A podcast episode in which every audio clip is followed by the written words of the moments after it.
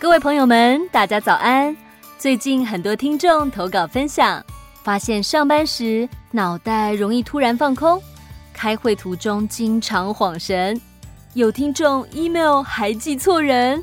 今天主播替大家解答是怎么回事？其实只是早餐吃错了。没错，因为传统早餐多为淀粉，吃完容易昏昏欲睡。我跟大家推荐统一阳光高纤豆浆系列，植物性蛋白质提供能量，膳食纤维带来饱足感。像主播我每天都会喝一杯，超商都能买到，真的很方便，可以很快喝完，马上投入工作中。想要上班有好表现，秘诀就是早餐吃得健康。一天关键在早餐，早餐关键在统一阳光。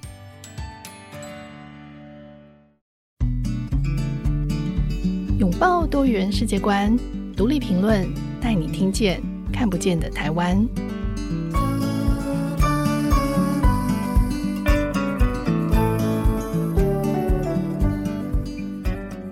各位听众朋友，大家好，欢迎收听独立评论，我是节目主持人廖云章。呃，邱美珍呢，是我认识的人当中访谈唐凤的频率最高，然后对她的思考和行动都最有研究，也最会写唐凤的人哦。那美珍出过两本唐凤的书，一本是《唐凤冒号我所看待的自由与未来》，以及最近这一本《我的九十九个丝抽屉：唐凤的 AI 时代生存心法》。那美珍她是独立评论的作者，然后美珍也是品学堂的这个文化长。其实美珍自己呃，原来在媒体就是有一个很资深的这个身份，因为她其实早年都在媒体工作，所以从呃还没有网络的时代，然后直到现在进入 AI 的时代，其实美珍是我认识的人里面，也是我可以说他觉得是，我觉得他是非常能够拥抱 AI、拥抱网络的人。那他最近写的这一本。呃，关于唐凤在谈 AI 时代生存心法的书呢，他在里面就引述这个知名作家野岛刚对唐凤的描述，就说日本人看唐凤就像是江户幕府时代的人在看明治时代的人，那意思就是说呢，唐凤是来自未来的人，他对于科技的预测。对于这个未来可以怎么工作、怎么学习，其实都是有超时代的思维哦。可是唐风的这个预测，并不是因为他会占卜，而是因为他活过过去的那些岁月，他曾经有过的困惑，以及他后来找到的答案。其实都有可能就是我们即将迎向的未来，所以我们今天特别邀请美珍，就是用她访谈唐凤的经验跟观察，然后来为我们解析唐凤是怎么看待这个 AI 时代的到来，以及我们可以怎么样面对新科技不被时代淘汰。欢迎美珍，谢谢云章，各位听众朋友，大家好，我是美珍。美珍，你真的是很会写唐凤的人，就是连野岛刚还有很多人都很推荐你哦。所以呃，日本的这个呃，日本的出版社也来邀请你，就是一起写这个书。所以你的第一本写唐凤的书，其实是中文跟日文版两个版本都有，而且是畅销书。不过我很好奇，你一开始是怎么认识唐凤的？为什么会对他开启这一系列深度的访谈？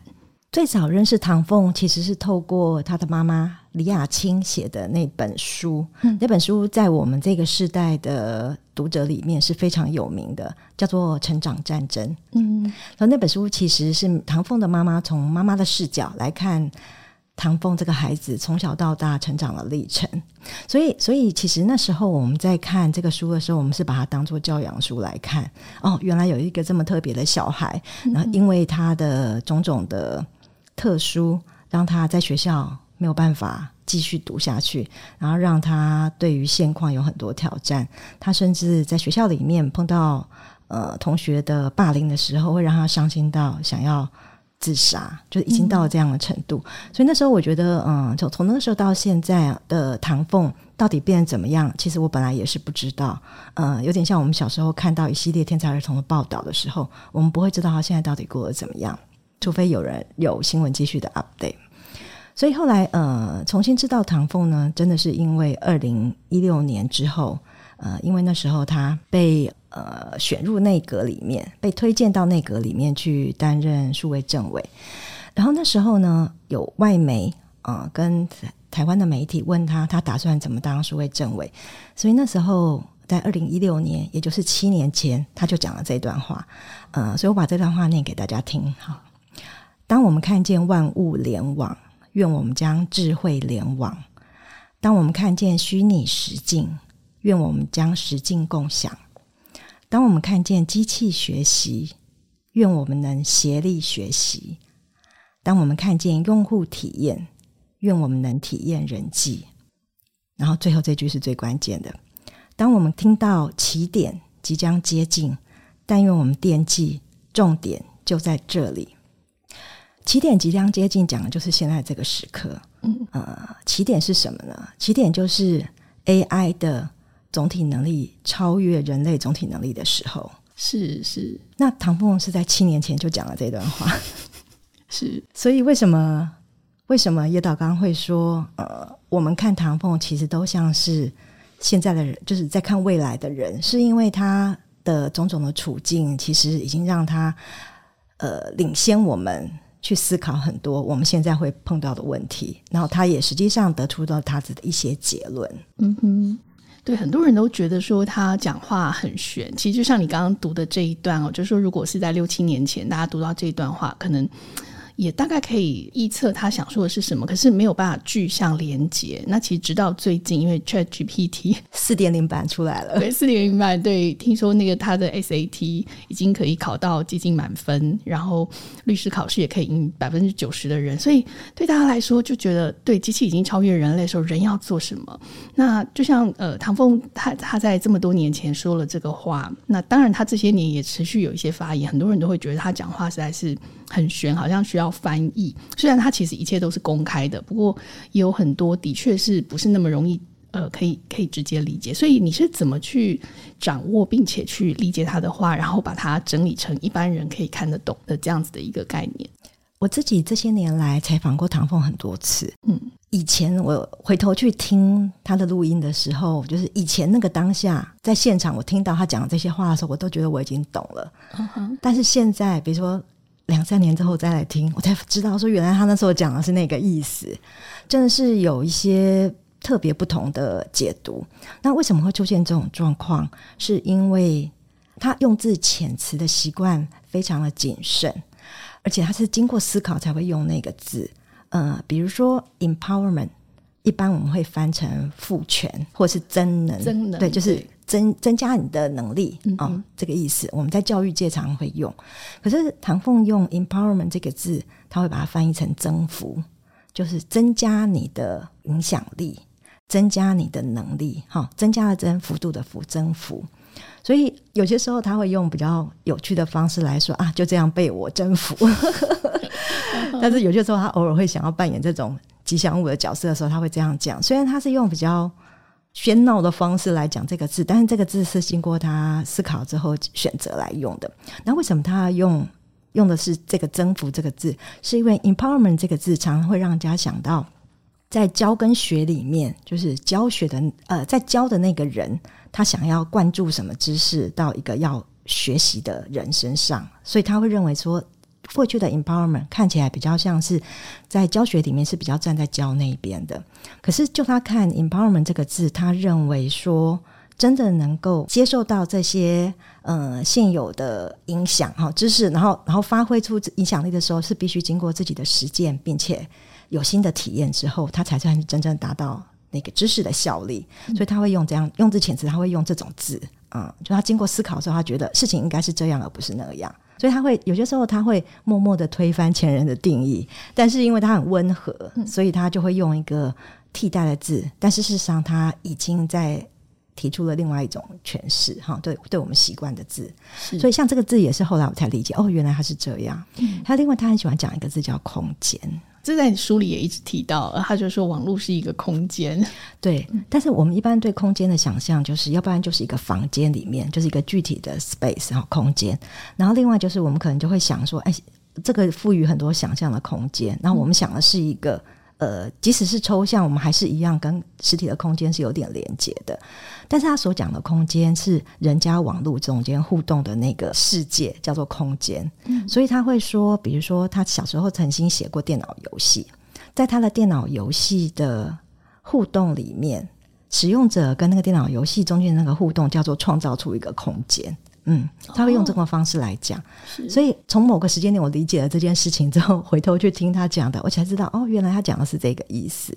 所以，呃，是因为他用字遣词的习惯，嗯，会有他自己思考的方式。是对，所以其实你也是累积了，因为你访谈他很多次，然后包含你对他过去说的话，跟你后来的理解，其实是我觉得他是有层次，你是一层一层的更能够掌握他在说的东西。所以我也看到你这本新书里面，你在这个我的九十九个私抽屉，其实就是用短篇短篇的方式来写唐凤他怎么样看待这个时代，然后看待 AI。在包括他自己的生活应用以及他的想法，那你在书里面其实有也有提到你自己说，你说你曾经担心 AI 会抢走你的工作，取代你的这个职场价值，让让。可是，在你对 AI 有更深入的理解之后，你现在会怎么看待 AI？如果是唐凤看 AI 的话，他看的方式是这样子的，嗯，嗯，就是他认为 AI 是工具，嗯，所以更好的 AI 就是更好的工具，嗯，所以要把 AI 如何可以用到淋漓尽致。来帮助自己的工作，这个是我们现在真正需要思考的问题啊、嗯。所以他的他的观点是这样子，是呃，那么呃，最近因为就是真的因为 ChatGPT，所以有好多人开始重新思考这件事情。嗯，嗯那我我会特别感兴趣的是小说家怎么看哦 ChatGPT？嗯哼，因为 ChatGPT 最擅长的事情就是产生各式各样的文本。即便他的创办人哈，就是 ChatGPT 之父，呃，说其实 ChatGPT 呃最擅长的就是做摘要，嗯，就是你给他任何的情境，让他做摘要，他都可以做得非常的完整。但是我们不免有些时候会过于夸大他的做摘要的这个能力哦，嗯，呃，还有就是我们有些时候会觉得害怕，就是原来他做的比我快，是不是做的比我好不知道，但是至少做的比我快。所以小说家怎么看这个呢？呃，我最近有看到两个小说家做法跟他的他们的思考，我觉得非常有趣。第一个小说家是科幻小说家江峰南，他其实近期在《纽约客》写过一篇文章，他说：“呃，ChatGPT 就很像网络上面模糊的 JPG 档啊，JPG 档，JPG 图档。嗯哼、呃，我们平常如果在用 JPG 图档的时候。”在某些情境之下，它会变得非常模糊。嗯，比如说它的解析度特别小的时候，所以就那样模糊的图档就没有办法用在印刷上面，甚至你你也没有办法把它放大。所以他说，呃，江江峰南呢，呃，他写过非常有名的科幻小说叫《呼吸》嘛，哈，他有一系列的科幻小说，但这其实也是唐风喜欢喜欢的一个小说家。所以他说，嗯、呃，模糊的 JPG 档是什么意思呢？就是，嗯，它有点像影印机。我们在 copy 一个文件的时候，你 copy 第一次可能还蛮清楚的，可是当你 copy 到第一百次的时候，就是它就是完全不清楚了哈。不是同一个档案 copy 一百张，而是这个档案它复制再复制再复制之后，它就会变得不清楚。然后他说，现在目前的 AI 像 ChatGPT 其实有点像这样的状况，它牺牲了什么呢？就是它牺牲了一些细微但是很重要的区别，很重要的事情。呃，就比如说。以小说家来讲，他牺牲的部分是关于对于那个角色本身的诠释，跟去模拟那个角色可可能未来在这种情况之下，他透过他的人物设定之后，他怎么想，然后之后不同角色中间的碰撞，这个是 AI 绝对没有办法做到的事情。哈，是呃，那另外一个小说家对这个做出了一点解释。哈，另外一个小说家其实是也是香港一个很知名的科幻小说家，叫董启章，他其实在香港大学教写作课。所以自从 ChatGPT 出来之后，嗯，他也开始大玩特玩。他就在写作课的课堂上示范，嗯，他怎么问 ChatGPT 问题，然后 ChatGPT 怎么回答，哈，就是他有一连串示范的过程。是，但是后来他得出了一个结论，他说，就小说家的创作来说，啊、嗯，我们常常会会说人有无意识、潜意识跟意识，我们是有三个层次的。但是在小说创作里面，最重要的事情其实是无意识跟潜意识，而不是意识。嗯，所以我们没有讲出来的东西，跟我们没有写下来的东西，其实才是小说最重要的原创的部分。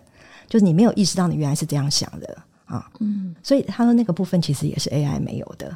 所以对他来说，他觉得 AI 目前哈，他拿来做文字游戏，他觉得很很有趣。嗯，但是实际上来讲，他会觉得呃，在他小说创作里面，其实 AI 是帮不上忙。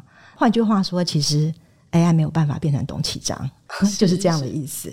对，所以嗯，呃，综合这两个小说家的观点呢，我觉得嗯，就是回到我自己的工作，因为我做的文字工作里面，在写作的时候非常讲究一个一个叫做现场感的东西。是，换言之，不管我要说什么道理，或是我要描述什么人，那个仿佛我在现场帮助读者观看跟感悟，这是一个非常重要的写作的要素。嗯，那同样的，其实 AI 可以帮我整理前端的文字，但是它其实没有办法赋予现场感。是，就是这种非认知能力是 AI 没有办法取代的。对，对，但是的确 AI 会让某些工作变得更快。比如说我们在写作论文或报告的时候，以以前我们可能花百分之七十的时间在收集资料，嗯，花百分之三十在写作，哈。那为什么花百分之三十呢？因为通常收集到百分之七十之后，你的时间就已经快要不够了。对。但是现在有没有可能？嗯，其实我们是花百分之三十在收集资料，但是我们花百分之七十时时间在完成我们的作品。那如果这样，我们要做的事情跟以前有什么不一样？所以这会回到到最后，我们怎么样去？我们有更多余裕来做好那个后端的部分的时候，就是我们怎么样让它做得更好？对，就是有了余裕之后，可以做一些什么？对，那我觉得这的确是非常有意思的讨论哦。就是说，从大家觉得很恐慌，跟你刚刚其实举出了两个例子，小说家的的这个体悟。很多人会觉得文字工作者可能是在这一波可能很容易被取代，但实际上你从小说家的例子上面看到，这种需要非认知能力、需要想象力、需要临场感、感知能力的这些是不容易被取代，而且它其实变得是更有余裕去做这些事情。那这可能是 AI 带给人类的另外一个好处。好，我们先在这里休息一下，稍后再回来听美珍对唐凤以及 AI 更多的观察。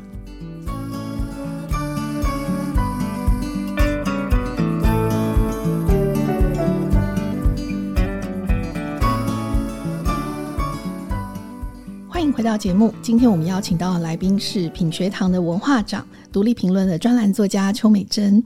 我们刚刚跟美珍聊到很多，她访谈唐凤就是多年的经历跟她的观察，以及她自己在更深度的认识 AI 之后，对于大家最近因为这个 ChatGPT 的兴起引起热烈讨论的，就是 AI 会不会取代人类的工作，就有一番很新的见解哦。那其实美珍在访谈唐凤这么多年，然后唐凤其实也。一直在持续的释出很多你刚刚说很精准的讯息，只是他那些讯息在说出来的时候，大家不见得可以马上抓到那到底是什么。所以我也蛮好奇，你在呃这本书里面其实有写有几个分段是提到，就是说唐凤谈他如何工作。就是他如何能够为全世界工作？你说你一开始以为他是飞到各地去工作，后来你发现没有，他人就在台湾，但是他可以为全世界工作。我觉得这个也很很可能是呃，ChatGPT 变得更容易被使用之后，台湾的职场的工作人的另外一种想象。但是唐凤是怎么做的？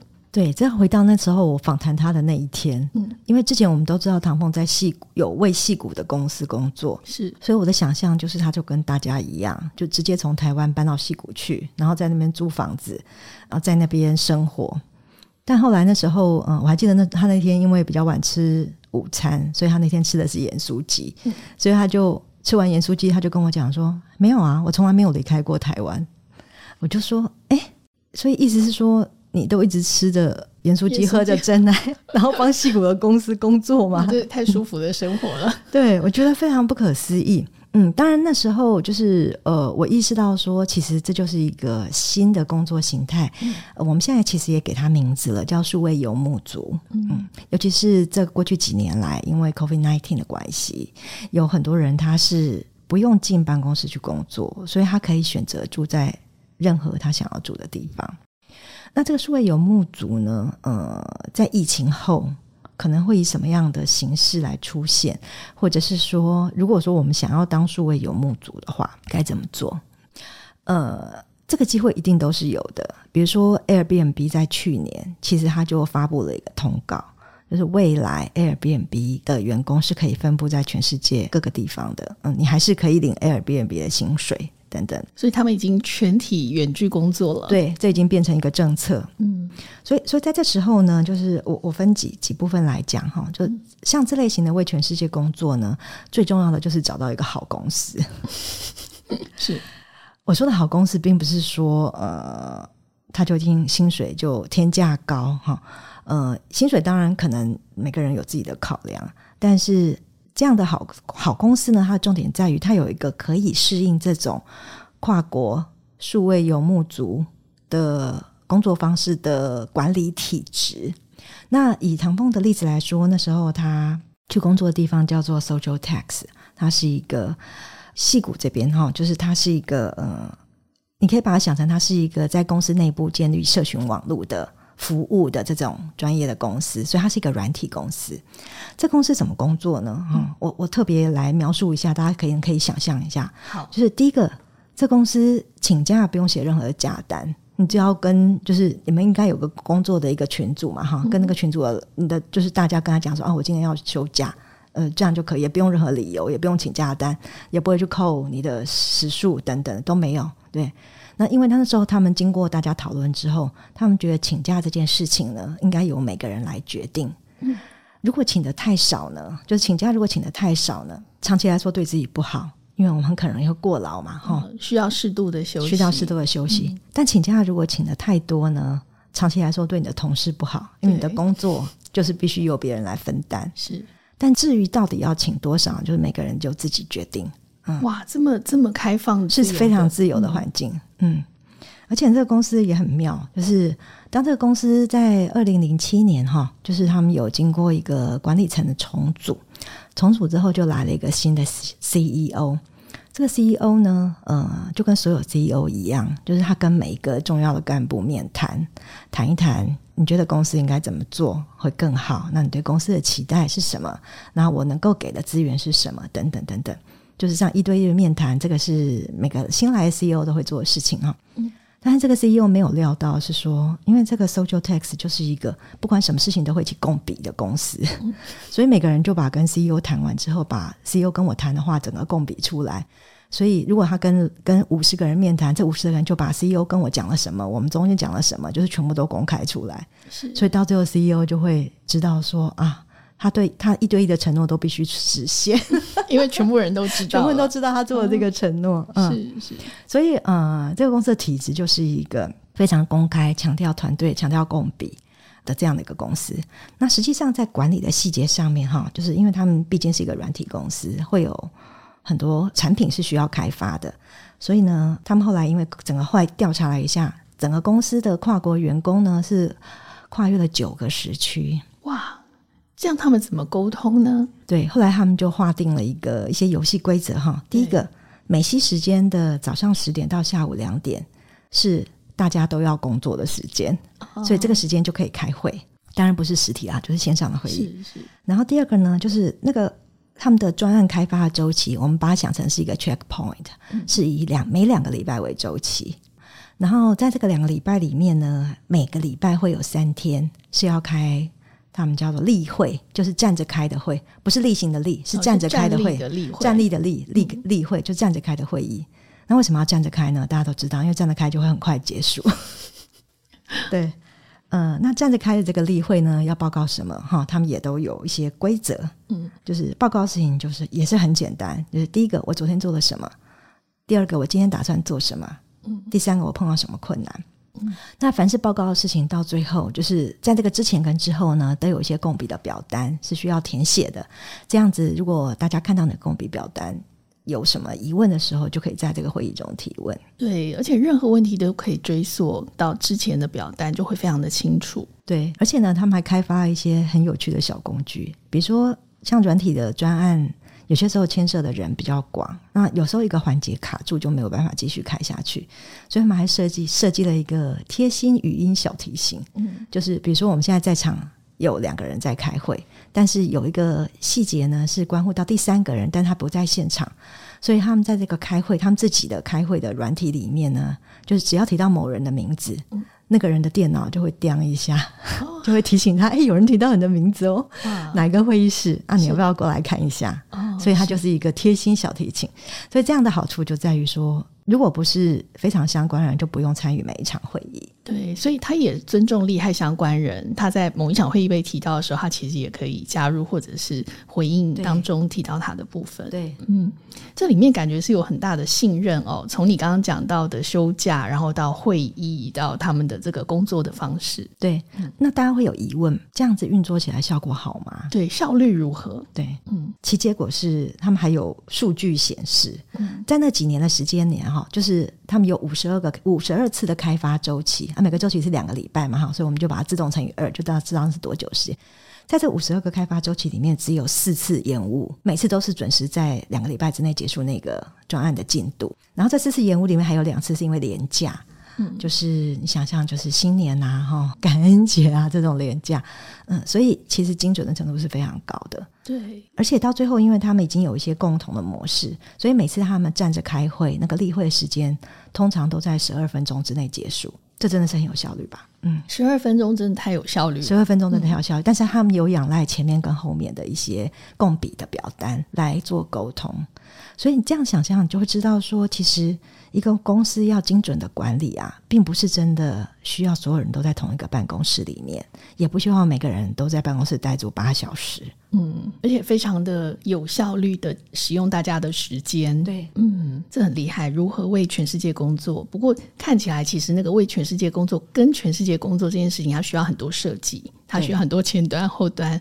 所以整个那个试错的过程。不过，因为我觉得那个文化这样听起来是很开放的。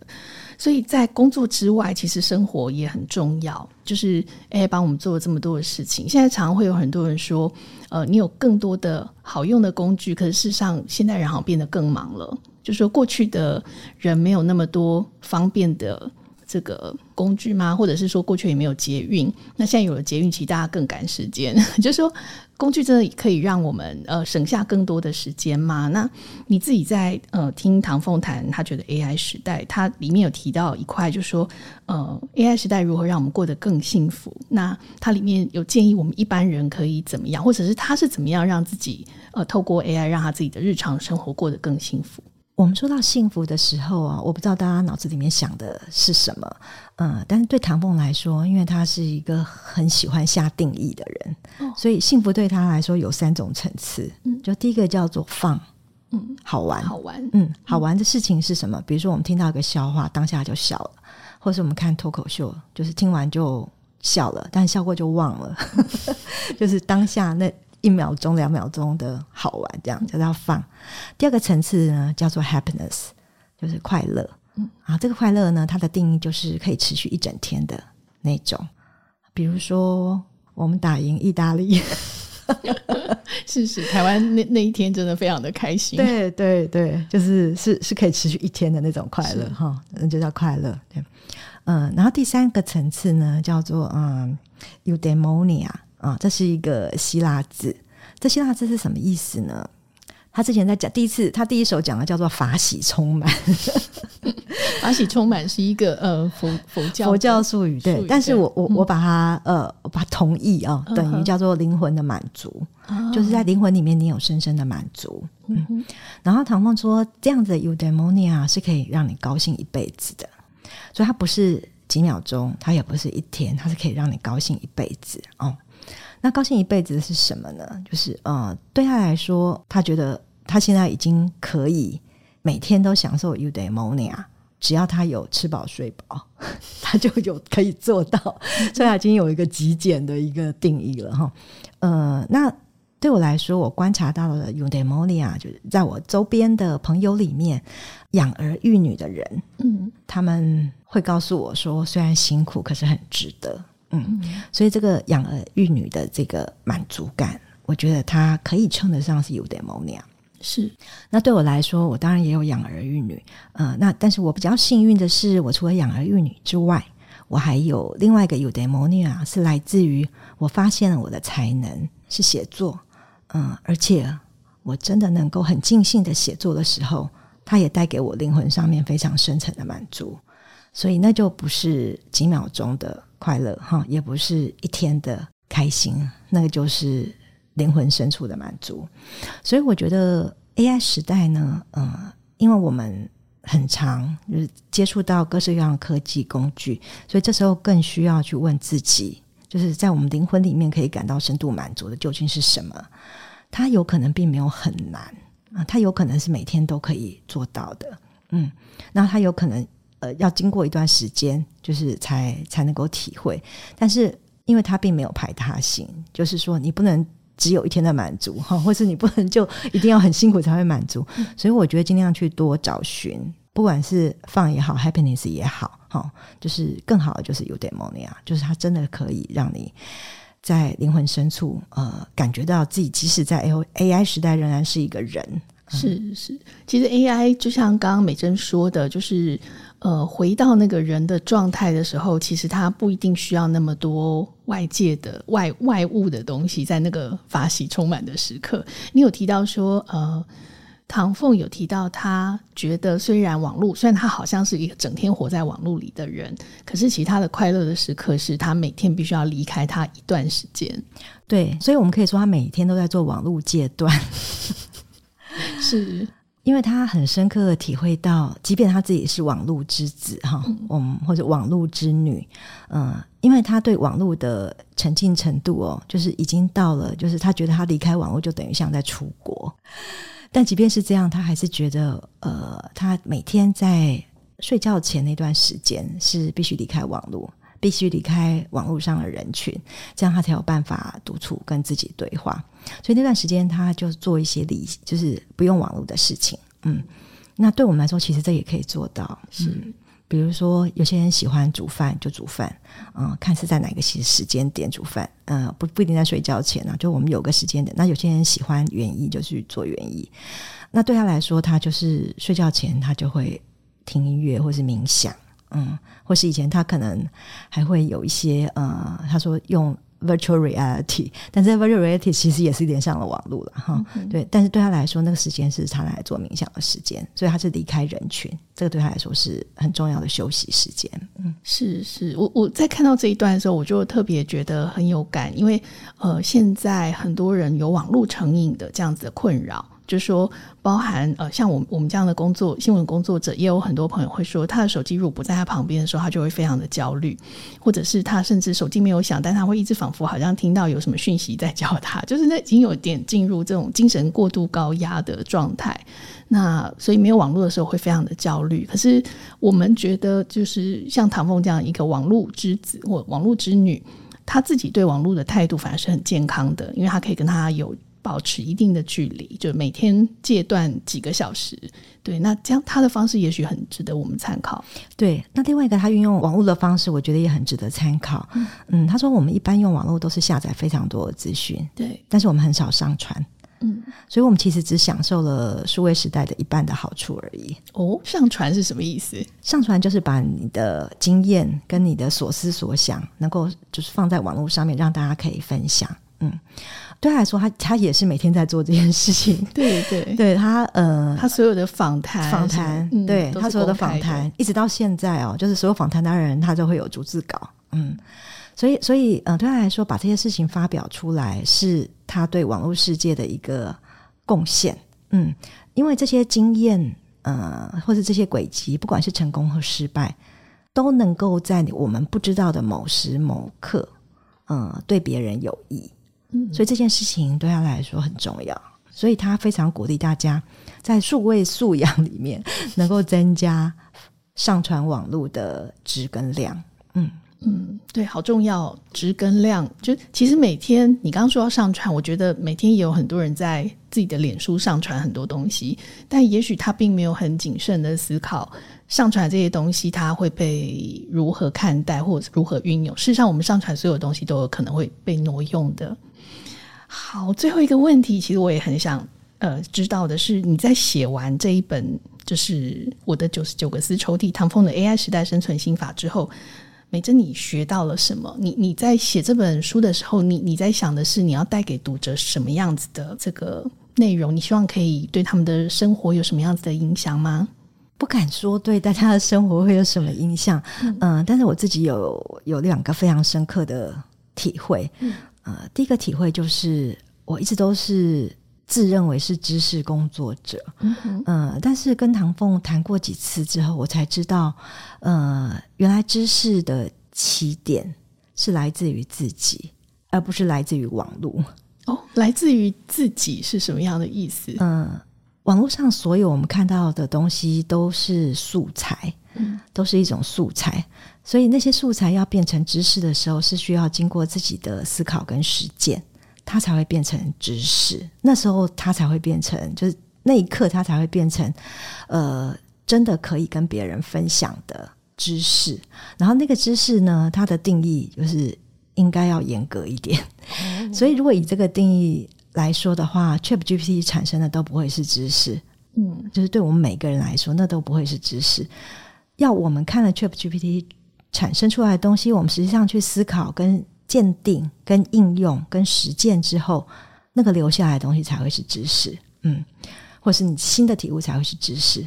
这其实跟我们在谈教育有点像，呃，因为有一个教育家说，所谓的教育。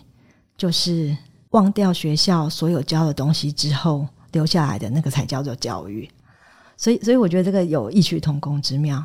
所以，所以未来对于知识这件事情呢，我未来会更在乎它怎么在我手上被实践跟被检验。嗯、那我我也希望我可以有更多就是上传这个呃我检验跟实践的过程的那样的一个行动。是是哇，我觉得很棒诶。最后你做的这个总结，就是把上传的素材，然后跟呃透过个人的处理这样子的经验，把它变成了知识，然后分享出来。其实事实上，文明的进步也就是在这样不断的实践当中，在别人的经验里面，然后以别人的素材再发展成自己的版本，然后那个自我版本的不断进化。就我们可以说，也许。呃，唐凤可能在一般人里面，他是属于呃先行者，他在很多的体验上都比很多人多了非常多年，所以真的非常谢谢美珍这么有耐心的访谈了这么多年，而且你累积了这些，我觉得你把它写得很好看，然后短篇短篇的，它有不同的主题，然后在工作面、教育面跟生活应用面，其实都可以给我们很多的灵感。我我自己特别对网络的这个这几篇特别有感，就是 面对网络，我们该怎么样跟它保持距离？可是我们要善用它的好处。对，今天非常谢谢美珍跟我们分享了这么多的故事，也谢谢大家的收听。如果大家喜欢我们的节目，可以在收听平台上给我们五颗星留言，或是写信跟我们分享你的看法与经验。这集的节目就到这里，独立评论下次更新的时间是五月五号，请大家记得准时收听。我们下次见，拜拜，拜拜。